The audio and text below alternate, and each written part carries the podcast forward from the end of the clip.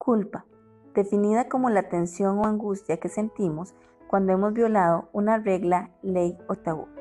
Es decir, la culpa se podría caracterizar como un intenso sentimiento de dolor y angustia, que está directamente ligado con transgredir el mandato. Ese sentimiento consume a la persona y no le permite avanzar. Tantas fueron las expectativas de nuestros padres que al no satisfacerlas nos generó culpa y vergüenza. La culpa tiene su origen en el seno de la familia disfuncional, en la cual sus miembros niegan los problemas, los roles son fijos, no hay discriminación, raramente hay contacto real, siempre hay enojo y depresión, los niños renuncian a sus propias necesidades para hacerse cargo del sistema familiar y las reglas son rígidas e inmodificables. Esto genera exceso de control, perfeccionismo y culpa. A más abusos en la infancia, más vergüenza, culpa e incapacidad de establecer relaciones satisfactorias, creativas y estimulantes. El niño piensa, no merezco ser amado, el malo soy yo, todo se lo debo a ellos. De adultos viven con culpa y no se sienten merecedores de lo que logran.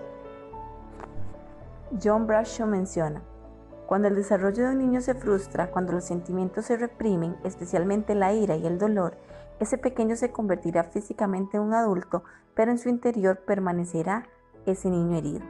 Ese niño interior contaminará espontáneamente la conducta de la persona adulta. Garbage menciona, el niño que no obedece siente culpa, miedo y vergüenza. Vive un conflicto entre lo que quiere y lo que debe comienza a reprimir sus deseos, sus sueños y sus sentimientos. El tironeo que se produce entre los debo y los elijo genera una gran confusión. La idea de que debo obedecer lo que me piden para no perder el amor de mis padres domina cada decisión. Esta incapacidad para transgredir o hacer privar el deseo propio perdura hasta nuestra edad adulta. Arrastramos como un pesado fardo la confusión y el miedo a un eventual rechazo de los demás. Toda nuestra conducta de adultos está manejada por nuestras voces interiores, en su mayoría tiranas, que nos recuerdan el abuso, el maltrato y la descalificación vivida de niños. Es de ahí que surge la importancia de reconocer estas voces interiores, comprenderlas, concientizarlas y conectarnos con el dolor del niño.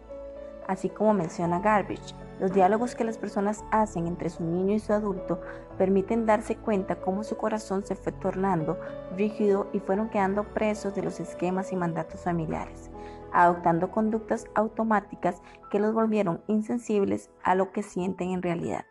Desde niños aprendimos a evitar las heridas, a no arriesgarnos, a no expresar lo que sentimos y nos fuimos habituando a una especie de insensibilidad generalizada que si bien nos protege del dolor, nos priva de la alegría de vivir.